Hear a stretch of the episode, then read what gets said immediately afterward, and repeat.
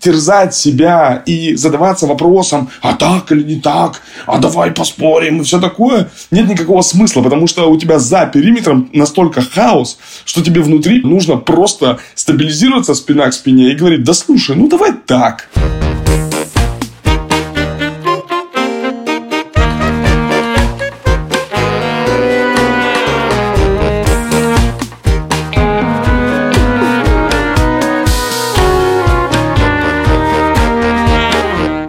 Привет! Это подкаст «Либо выйдет, либо нет» о том, как мы пытаемся строить бизнес сегодня в России и как это делают люди вокруг нас и что со всеми нами происходит. Меня зовут Лига Кремер. А меня Катя Крангаус. А меня зовут Андрей Борзенко. Привет. Партнер этого сезона – Банк. Банк. не просто банк, который помогает предпринимателям строить бизнес, но еще он предлагает отличные условия работы тем, кто ее ищет. Ссылка на точку в описании этого эпизода. Мы уже об этом не раз говорили, но мы обнаружили себя в ситуации чудовищной суеты, когда кажется, что все вокруг перепридумали себя, вышли на другой рынок, релацировались, и кажется, что можно просто не успеть вскочить в последний вагон этого поезда. И нужно действовать срочно. Срочно открывать новую компанию, срочно что-нибудь делать, срочно перепридумывать себя, может быть, уехать по стартап-визе, как мы это обсуждали в прошлом выпуске, а может быть, открыть новую компанию в какой-то другой стране. Хотя вообще-то надо затормозить и спокойно разобраться. Нам нужно понять, э, можем ли мы компанию сохранить, хотим ли мы ее сохранить в России, хотим ли мы ее сохранить в таком виде, в котором она есть. И, в частности, логичная идея, что вот, наверное, мы попробуем перенести компанию куда-то еще. Во-первых, чтобы как-то обезопасить участие сотрудников, во-вторых, чтобы были какие-то перспективы, и в-третьих, мне, например, нравится идея не платить налоги в России.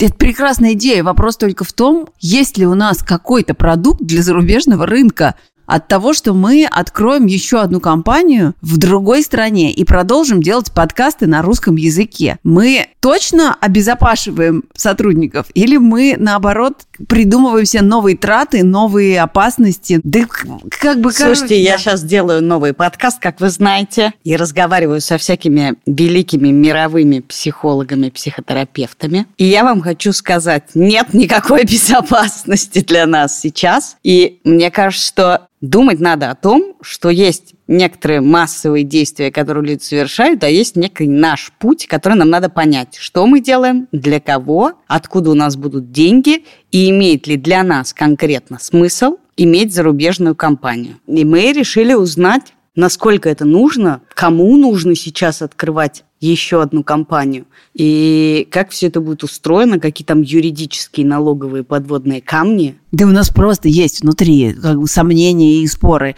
по поводу того, а что это значит. И когда мы впервые встречались с нашим юристом Дмитрием Грицом и обсуждали в самые-самые первые дни существования нашей компании и даже еще до того, как будут устроены взаимоотношения между партнерами, мы там проговаривали самые фантастические кейсы. Там, например, был кейс, а что будет, если один из партнеров уедет в отпуск или на острова и пропадет и не будет сколько-то отвечать на звонки? Что будет, если мне предложит Дисней писать сценарий мультфильма? И ты бросишь компанию и займешься этим. Для меня комфортная история заключается в том, что мы договариваемся, что мы скорее хотим заниматься чем-то другим, доводим до логического конца. И Катя не бросает меня со всей этой штукой разгребать. Да, все там было, кроме того, что происходит сейчас. И мы вдвоем с Катей встретились с Дмитрием Грицом, нашим юристом, с которого началась эта компания и этот подкаст. И поговорили с ним о том, а что сейчас делают партнеры и с чем они приходят к юристам.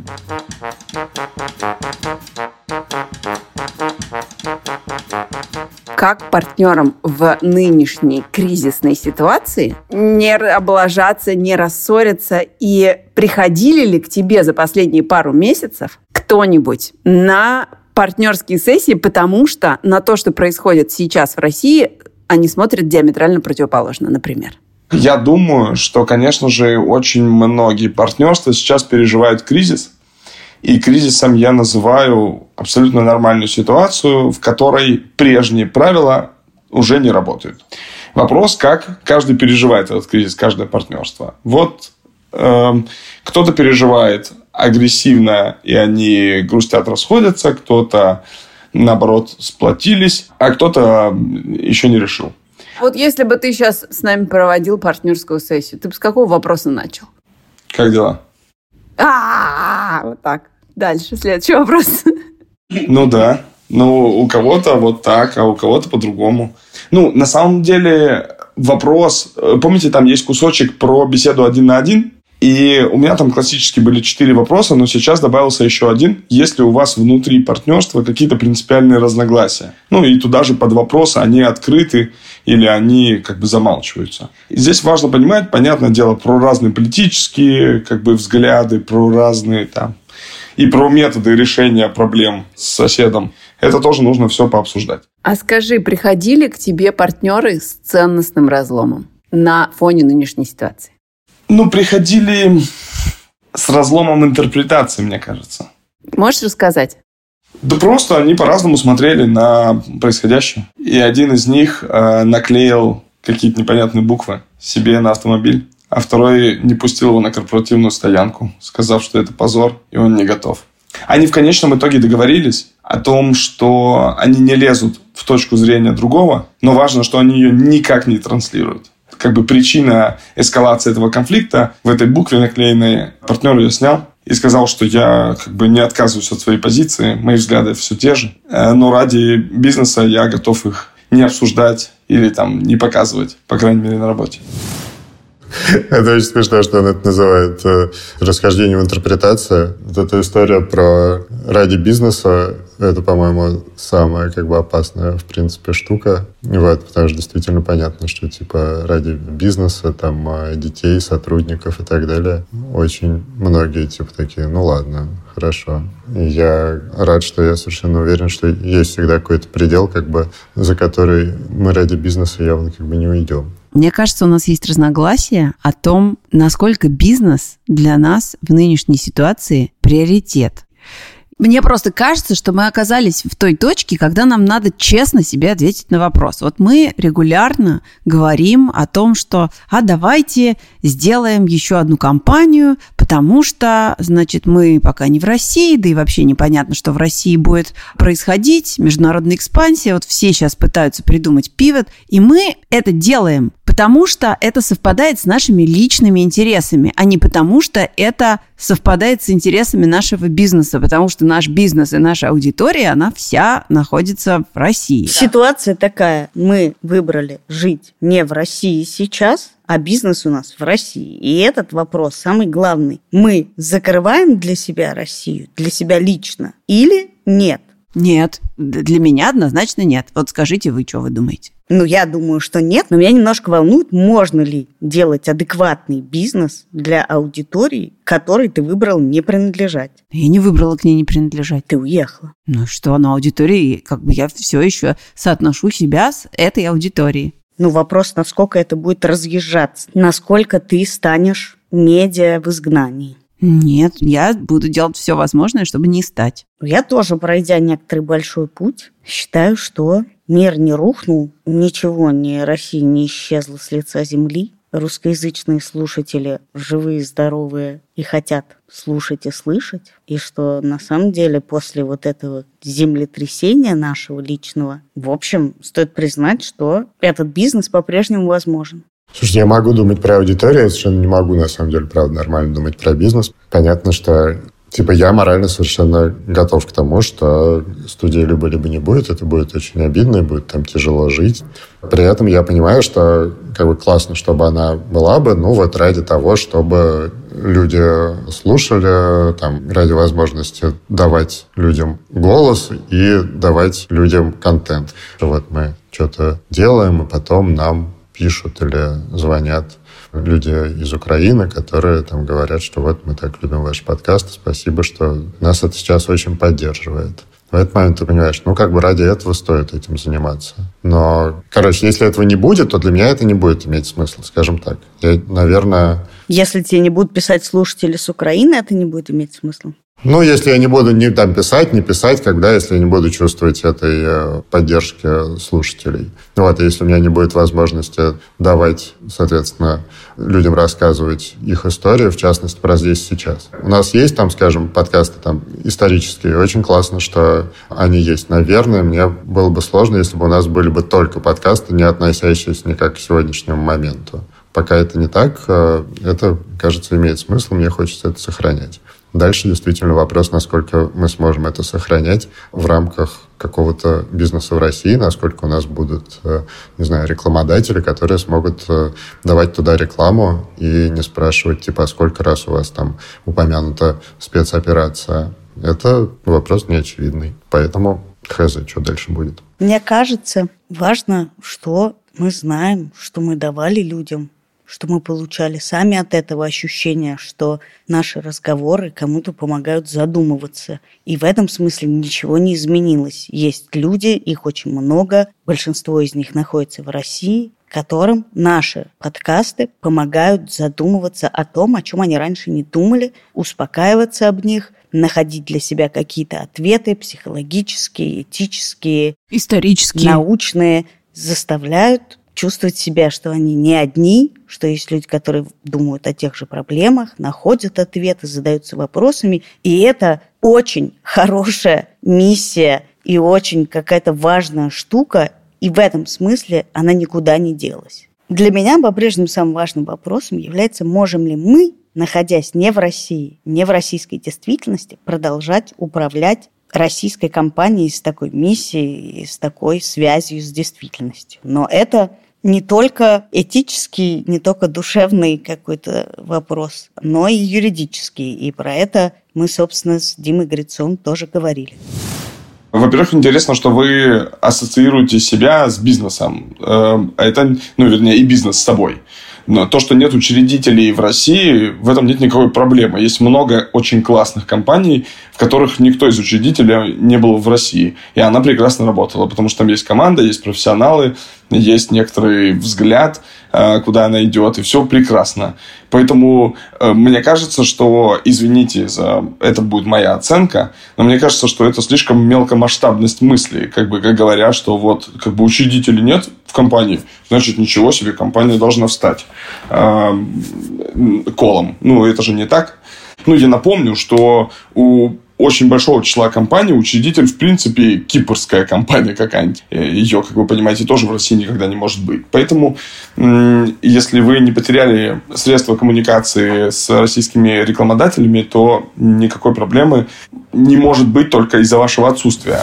Но тут еще смешно, что когда мы открывали компанию три года назад, мне наши партнеры говорили, а давай зарегистрируем компанию в кипрской юрисдикции, там проще э, инкорпорироваться, там про... И я такая, чего? Кипрская? Там все контракты будут на английском, там с юристами надо будет говорить по и переписываться, это и надо будет все с ними в зуме созваниваться. Ну хорошо, мы побежали строить другую компанию. Это означает, что а, наша нынешняя функционирующая, зарабатывающая проседает, б, мы ее компрометируем, ставим под угрозу тем, что у нас есть какой-то иностранный... Непонятно, откуда такая интерпретация, откуда такая оценка. Я, я не считаю, что это компрометация, ну, и с точки зрения Иногенство. Закона. Мы боимся иногенства. Мы как бы не понимаем, что и каким образом происходит сейчас с юридической точки зрения и законодательной с российской юрисдикцией, хер знает в какой момент, кем нас объявят, почему и как бы что мы словим и, и почему. И что? Я думаю, что вообще в России, да и в мире на самом деле в целом, были юристы, ну они и есть. И они как будто бы понимали в законах России и мира. И это то же самое, что вы играете в настолку, и у вас игротехник есть. Человек, который разбирается в правилах. И вы играете и говорите, слушай, а что значит вот эта карточка? А если я вот так похожу, то как может пойти другой? А как игра отреагирует, если я сделаю целый круг в монополии или еще что-то? И игротехник вам объясняет, как может быть, а может не быть. Но штука в том, что последнее время, на самом деле, везде, в разных странах, в том числе в США и в России, к этой настолке подходит какой-то человек с дубинкой, просто ногами ваши фишки пинает, какие-то карточки забирает и придумывает какую-то новую карточку и лепит ее куда-то. И говорит, ты теперь не можешь ходить. Или я теперь забираю у тебя кубик, потому что ты лицензию теперь не можешь платить с этой карты. Ну и неважно. И как бы в этот момент, на самом деле, игротехники перестают быть полезными. Потому что актуальность их знаний, тех правил, в которые вы играете, на самом деле под вопросом становится, потому что, ну, потому что нет этих правил. Эти правила меняются через э, день. И поэтому, ну, я полагаю, что сейчас вообще не надо переживать относительно того, признают кого-то инагентом или не признают, а нужно просто получать удовольствие от игры, пока никто не распинал фишки. У меня просто есть тоже разные компании, они тоже в разных э, направлениях, не только юридических. Ну ничего, вот мы пришли к решению, что нужно получать удовольствие от этой игры. И все. Мне нравится, что юристы стали говорить как психотерапевт. Ну, тут такая вот ситуация, просто расслабьтесь примите это, получите удовольствие. Примите Живи дубину, сегодня... которая пришла да. махать Живи вокруг вас. сегодняшним днем. Мне, мне нравится, что юристы сейчас стали говорить, как э, политологи, что типа моя область знаний была кому-то нужна, а сейчас, кажется, ее больше нету. Да, честно говоря, когда мы звонили Диме, мы считали, что ну уж он-то у него какой-то есть, какие-то жестенькие правила, что-то, как бы он рекомендует. Он как бы еще в таком состоянии, как мы, а может быть и хуже. Это все время так происходит. Мы пытались с кем-то посоветоваться все время, сейчас мы с кем-то как бы так, типа, такие приходим. И... Да, но раньше все юристы, с которыми мы имели дело, всегда скорее перестраховывались этого не делайте, этого не делайте. Ну, так написано непонятно, но на всякий случай лучше больше не делать, чем делать. А теперь ну, вообще ничего не понятно. Я думаю, произошла э, глобальная прививка от мэнсплейнинга, потому что как бы уже ни, один как более-менее вменяемый человек не считает, что он знает, как нужно и как правильно и так далее. Что, мужчина?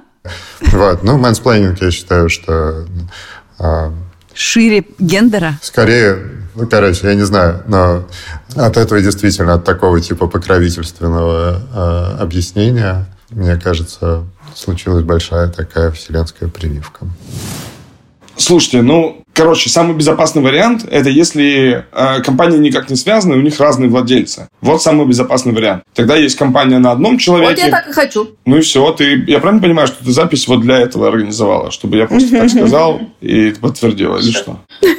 Ну, то есть, ты понимаешь, вот Короче, информации недостаточно для того, чтобы сказать нормальную какую-то рекомендацию по этому поводу. Если брать самый безопасный вариант, то это про физических лиц, которые владеют двумя разными компаниями. Другой вопрос, что ты же понимаешь, что попасть как бы в список каких-нибудь нежелательных лиц или там какой-нибудь фигни и все такое, ну, можно без всякой вот этой заморочки. Ты взял все юридически сделал, и кто-то просто пришел и распинал твои фишки. Какой толк в этом? Хорошо, хрен с ним со списком инагентов. Вот, допустим, у нас две компании. Я могу быть генеральным директором в двух компаниях. Или это сумасшедший дом, и так делать не надо? Почему это сумасшедший дом? Я чувствую, что там есть какие-то риски от того, что вот этот как бы один и тот же человек становится генеральным директором в двух разных компаниях. Если этого человека признают иностранным агентом, то, конечно, есть риски. Ну, то есть, ты же просто это... Э, подожди, ну это... Я... Ну, мне правда... То есть, мне кажется, это настолько как бы очевидным. Ну, ты же понимаешь, что такое диверсификация рисков? Это когда, если совсем грубо и штампованно говорить, яйца кладут в разные корзины. Поэтому, если есть человек, который как бы замыкает на себе два чего-то, это означает, что, ну, как бы, нежелательный сценарий с участием этого человека приводит, как бы, к срабатыванию двух рисков одновременно. Вынужденно, вы не можете... Нет, скорее, Лика интересуется, увеличиваются ли ее личные риски от этого. Не только мои. Вообще, в принципе, и риски компании, и мои личные. Как бы там завязано. Поймите, что вот нет никакого смысла найти здравомыслящий сценарий, потому что события развиваются не по здравомыслящему сценарию. То есть терзать себя и задаваться вопросом, а так или не так, а давай поспорим и все такое, нет никакого смысла, потому что у тебя за периметром настолько хаос, что тебе внутри периода нужно просто стабилизироваться спина к спине и говорить, да слушай, ну давай так. И все, и перестать переживать по этому поводу, просто принять решение. Вот эта идея, что просто принять решение, звучит очень классно и заманчиво. Наверное, любой скажет, что когда все так в целом хреново, а, принимать стратегическое решение неправильно. Просто слово «просто» на самом деле сбивает, потому что, конечно, ничего простого нет в принятии решений, но мне кажется, что все понимают, что мы коммитимся до следующего землетрясения. Ну вот, сейчас так. Но это происходит, прости, в выборе места жительства, в выборе чего угодно. Даже снимая квартиру на год, ты понимаешь, что ты не знаешь, где ты будешь через три месяца. Нету правильного решения. Есть такой вариант и такой вариант. Наша задача – беречь наши отношения и ресурсы, и поэтому выбирать какой-то. Как это делать? Вот даже у Димы есть совсем, совсем вариант для тех, кто не может принять решение и не знает, как это делать. На самом деле есть многомиллиардный бизнес, где вопрос, там два партнера, и у них в конечном итоге, если они не договариваются, по-моему, в течение, там, я сейчас не помню, трех недель, что ли, то решает монетка. Эти люди по 20 лет в бизнесе, у них не, не длинное партнерство, но они оба очень опытные. И, ну, чтобы вы понимали, они говорят, монетка – это вполне себе как бы рабочий инструмент, решение, какой из вариантов твой или мой будет, если мы в них упираемся. И просто они договариваются, что даже если выпадет монетка, которую не ты загадывал, ты признаешь и принимаешь это решение. То есть ты считаешь, что монетка, в принципе, в ситуации, когда мы просто не можем принять решение, а не спорим, тоже может быть вариантом? Я считаю, что любое, любой инструмент, который максимально быстро приводит внутренность периметра в баланс, является рабочим. Любой инструмент. Итак, в бизнес-игру вступает Дубина и ее противник Монетка. Кто победит? Понимаете, что Дима вообще-то тут на нас тоже давит, потому что он говорит, что надо скорее принимать решения и успокаивать все внутри периметра. И меня это тоже давит. Это давайте скорее кидайте монетку. Слушай, ну мы можем, а, на самом деле, у меня как э, человек, который играет в покер, идея монетки очень близка. Вот, и кажется очень какой-то Классно. Другой вопрос, что у нас, ну, как бы не совсем бизнес. Это самая важная штука. И, в принципе, мы сейчас оказались между двумя стульями, да, между которыми мы елозим. Я согласен, что, наверное, хочется иметь какую-то возможность еще поелозить, как бы, да, посмотреть, что. У нас наверняка будут ситуации, и уже отчасти были ситуации, когда у нас вставал вопрос, типа, мы здесь сохраняем какие-то деньги, или мы здесь сохраняем возможность говорить то, что мы считаем нужным говорить, там, не знаю, не заниматься самоцензурой и цензурой. И мы этот вопрос так или иначе как бы все время решаем, и я бы, конечно, хотел сохранить возможность это его решать скорее не в сторону денег, даже если это идет во вред бизнесу. Ну, в смысле, ты говоришь, что наш приоритет не бизнес. Вот ты только что это сказал. Что? Ты заметил? Ты только что, что сказал прямым текстом, наш приоритет не бизнес. Я не говорю, что у нас приоритет не бизнес. Это какая-то, как бы, да, это такая максима, которая сразу, типа, разводит нас в разные углы. Я говорю, что это, не знаю, спектр, что, безусловно, бизнес – это супер важная штука. Но если как выбирать между бизнесом и миссией, да, такое, знаешь, типа три как бы направления, да, вот как бы случается тотальный пиздец. Есть, ну, реакция, типа, спасать дело, есть реакция спасать себя, да, какой-то свой мир и свою какую-то целостность.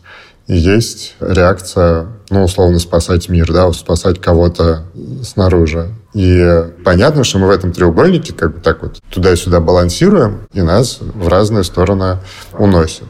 Наверное, в принципе, этот процесс э, нормальный. Наверное, мы не придем к какому-то совершенно общему единому знаменателю. Возможно, мы на этом разойдемся. Этого нельзя исключать. Так бывает. Мне просто кажется, что это тоже два стула. Потому что если мы выбираем делать мир лучше посредством производства продукта, который кому-то нужен и за который кто-то готов платить, то мы находимся в модели бизнеса. Если мы говорим нет, мы просто хотим делать мир лучше, и нам как бы не очень интересно, платит за это кто-то или не платит. Для нас важнее просто делать мир лучше. Это хорошая миссия, но она не бизнес. И усидеть на этих двух стульях тоже не получится. Нет, ну подожди, что значит нет? Я понимаю, что если мы будем просто как бы волонтерить, да, мы не можем только волонтерить, условно говоря. Но вопрос в том, что это может быть какая-то институция, которая получает деньги другим способом, не с помощью рекламной модели. Ну, это не бизнес-способом. В смысле, не получать деньги с помощью продажи товара. Ну да, так бывает. Некоторые Да, и это тогда не делают... бизнес. Потому что если мы, не знаю, краудфандим, это уже даже не бизнес. Нет, ну подписка еще бизнес. Ну да, да, Лик, так бывает. Я же с этим не спорю. Ты как бы как будто, в смысле, да, мы с тобой по-разному на это смотрим. Я же с этим совершенно так бывает. Партнер этого сезона – Банк. Банк. Подходит не только для новичков в бизнесе, которые не знают, как открыть ИП, но и для среднего бизнеса с командой, зарплатами, участием в тендерах и внешнеэкономической деятельности. С точкой можно работать откуда угодно, оставаться собой и быть свободным. Банк. не просто банк, который помогает предпринимателям строить бизнес, но еще он предлагает отличные условия работы тем, кто ее ищет – в точке можно создавать классные сервисы, которые нравятся людям и делают мир удобным для предпринимателей. Еще можно работать удаленно из любого места в мире. И можно обучаться за счет компании, например, проходить курсы и ездить на всякие конференции. Если вы хотите переехать, то точка готова взять на себя все вопросы, связанные с релокацией. Сейчас, несмотря на инфляцию и экономические сложности, банк активно растет и продолжает набирать людей. А 1 апреля 2022 года всем сотрудникам банка «Точка» на 20% проиндексировали зарплату. Ссылка на точку в описании этого эпизода. Я думаю, что один из важнейших вопросов, над которым нужно прям хорошенько подумать, это почему наличие двух компаний, ну, вернее, двух как бы представительств, да, одних и тех же собственников или профессионалов, почему усиливает этот проект вот прям поискать вместе, погенерить эти точки, ну, точки усиления, потому что важно, ну, мне как эксперту по партнерству, важно, чтобы это партнерство не развалилось тогда, когда, ну, один как бы спасся на двери, а другой как бы эту дверь чуть-чуть толкал ножками, но потом перестал толкать. И, и первый, и второго не засунул на эту дверь спастись, в смысле, после «Титаника».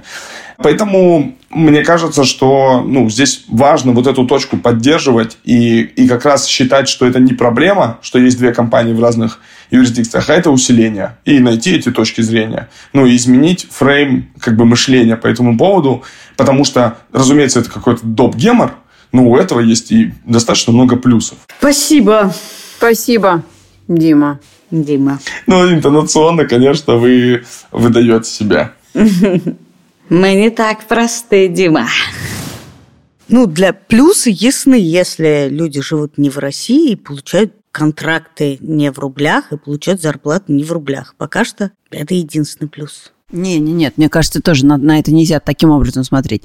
Если у нас появляется другая компания, она должна какую-то производить ценность, другую. Другую, которую почему-то можно продавать на другой рынок. Да, но это новый стартап. Да. То есть ты не можешь открыть компанию Тогда, просто чтобы открыть просто, компанию. чтобы открыть компанию. То есть фактически, принимая решение открывать иностранную компанию, ты открываешь новый стартап. Наш разговор с Димой Грицом превратился в экзистенциальный, хотя вообще-то мы его задумывали как разговор с юристом про конкретное.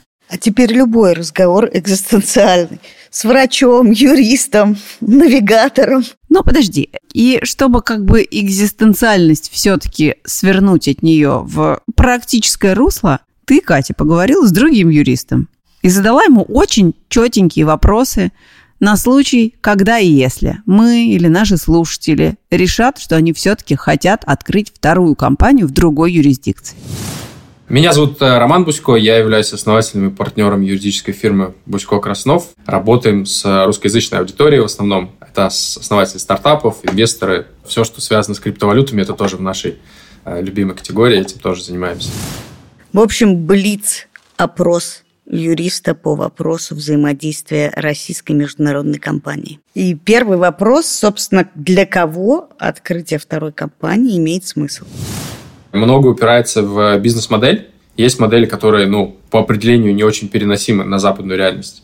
То есть, например, проекты, которые связаны с EdTech, да, там образовательные какие-то проекты в России, достаточно сложно перенести на западную почву в силу того, что нужно переводить контент, другой культурный код, другой подход к работе и так далее. А если это проекты, которые ну, легко переносимы, то люди изначально выходили всегда там, на американский рынок и работали оттуда, и потом уже, может быть, выходили на российский рынок обратно. Э, Роман говорит про образовательный проект, который сложно перевести на иностранный язык, если они на русском изначально или на каком-то другом. И понятно, что с подкастами то же самое. И хотя мы пробуем делать подкасты на английском или какие-то из наших переводить, и, казалось бы, мы выросли на англоязычных подкастах, вот, но понятно, что это будет очень большая проблема даже не потому, что сложно перевести типа контент с одного языка на другой, а сложнее всего найти аудиторию, которой будет э, понятно и интересно то, что мы делаем именно на английском. Сколько нужно иметь денег на счету компании, минимум, чтобы вообще все это имело смысл? Часто задают этот, кстати, вопрос. Сейчас, э, поскольку это становится не так все супер дорого, все эти там офшоры, учреждения, счета, я бы сказал, что при доходе там от, ну, например, от 100-150 тысяч долларов в год, это может иметь смысл вот это структурирование. Но это минимум, да, наверное, потому что меньше это будет уже съедать э, просто ваш там капитал, который есть, расходы на бухгалтеров, на юристов, на там администраторов и так далее. 150 тысяч долларов?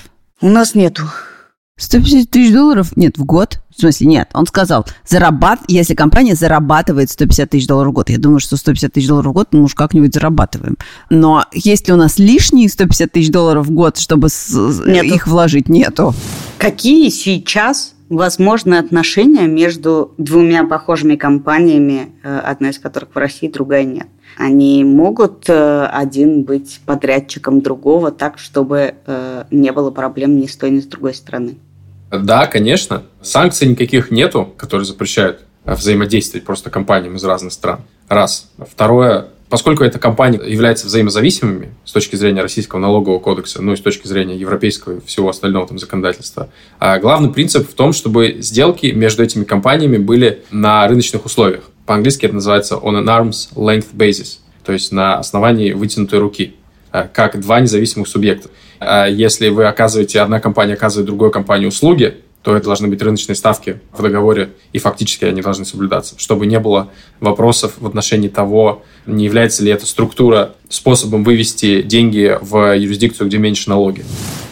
То, что очень пугает, это отношения с налоговыми. В России-то это страшно. Наши слушатели знают, что мы даже в России умудрились попасть на пару миллионов налогов случайно. Э, так вот, оказаться за границей э, в такой ситуации очень-очень страшно. А еще и в России, и за границей одновременно. Да вообще просто у меня паника.